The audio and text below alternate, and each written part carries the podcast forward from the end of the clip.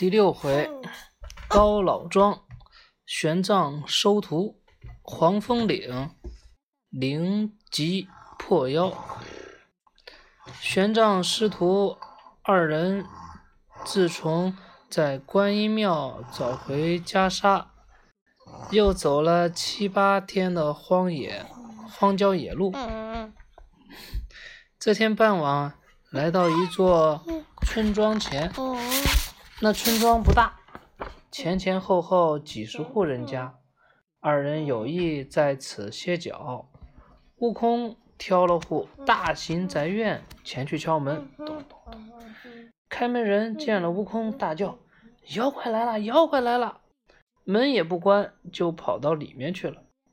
主人在屋内看清，只是两个和尚，赶忙上前拜见：“长老有什么事情吗？”三藏从哪里来？要到哪里去？说了一遍，又说天晚了，要借宿化缘。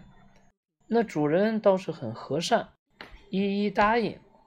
悟空跳上前去，抓住那家主人的胳膊，胳膊问：“俺老孙虽然相貌丑了点，但是也不至于是妖怪呀。”刚才你家仆人见了就喊妖怪，实在是你主人没有管教好。主人听了，叹了口气道：“长老，你错怪我了。这里是巫师藏国界的高老庄，巫师藏巫师藏。我有个女儿，今年二十岁，一家人日子过得还算富裕。”谁知道几年前来了个妖怪，霸占了我的女儿，还不让我们一家人相见。三藏道：“我为什么不去找法师来降妖？”那主人道：“哎，找了几个道士、和尚帮忙，都是有去无回。”悟空问道：“他今夜会不会来？”主人道：“会来。”老头，你只管放心，今晚。对他对那个庄院的宅院的主人说的：“老头，你只管放心，今夜保管帮你抓住他，把女儿还给你。”悟空拍着胸膛说：“他叫仆人领路来到高家女儿门前。”爸爸，我跟你说个事情。嗯，悟空砸开门。是那个歌里面，歌里面的赵老头。我说是他是赵老头。啊！悟空砸开门问道：“妖怪哪里去了？”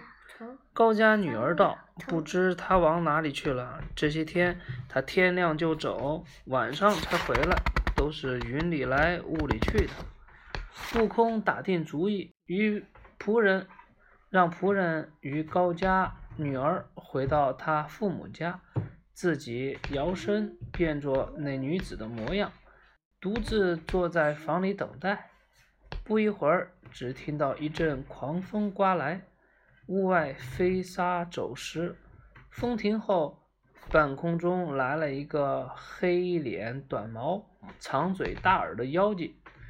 悟空假装睡在床上，哼哼唧唧的装病。妖怪进来，一把搂住，要亲嘴。悟空暗暗使了个法术，让他狠狠地摔了一跤，说道：“我爹爹说要找法师来抓你呢。”那妖精听了道：“我有三十六变化，又有九齿钉耙，害怕什么和尚道士？”悟空道：“我爹爹今天请的是五百年前大闹天宫的齐天大圣。”那妖怪有三分害怕。转身正准备离去，悟空现出原形，大喝一声：“妖怪哪里走！”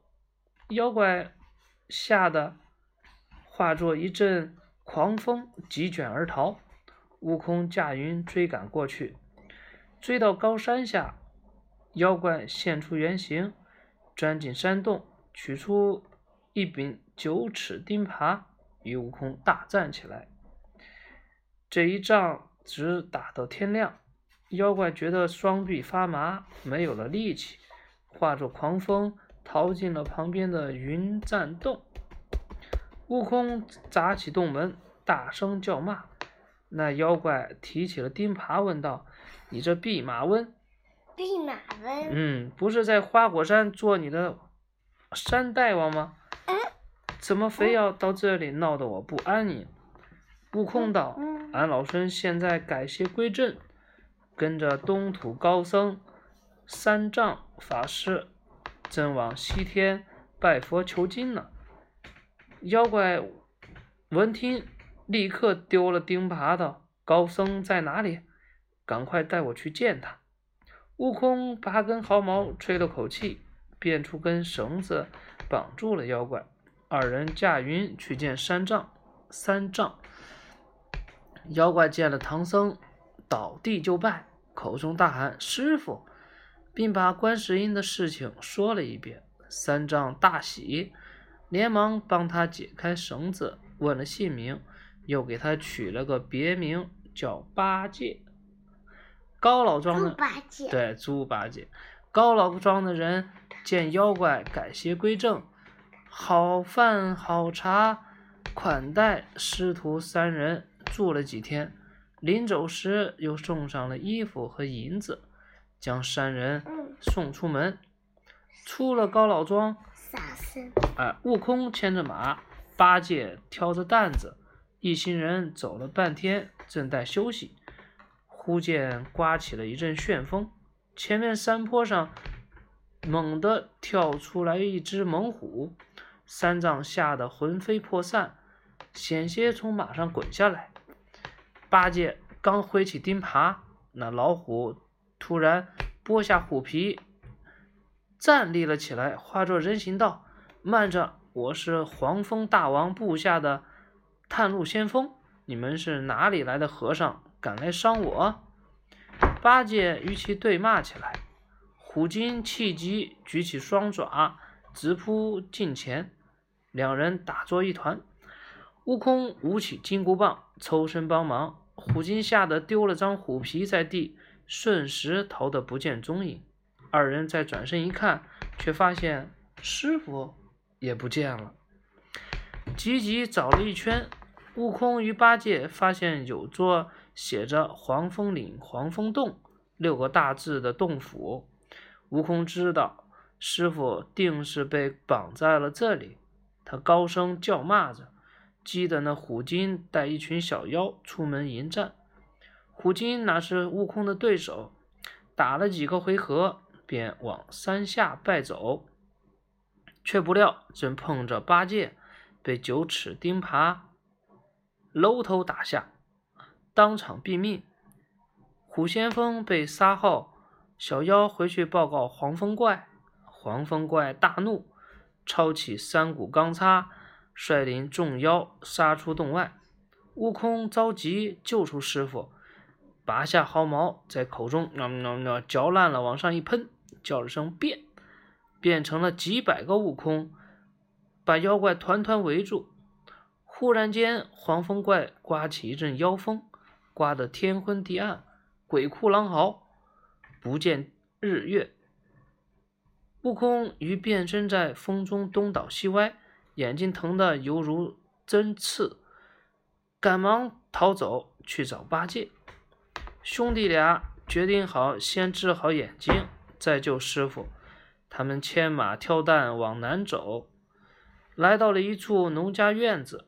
农夫见悟空这般模样，说道：“黄风怪使的是三昧神风，能吹得山崩地裂。”不过，老汉前些年遇到过一位高人，传授了一个治眼睛的药方，叫做三花九子膏，可以帮你治好眼睛。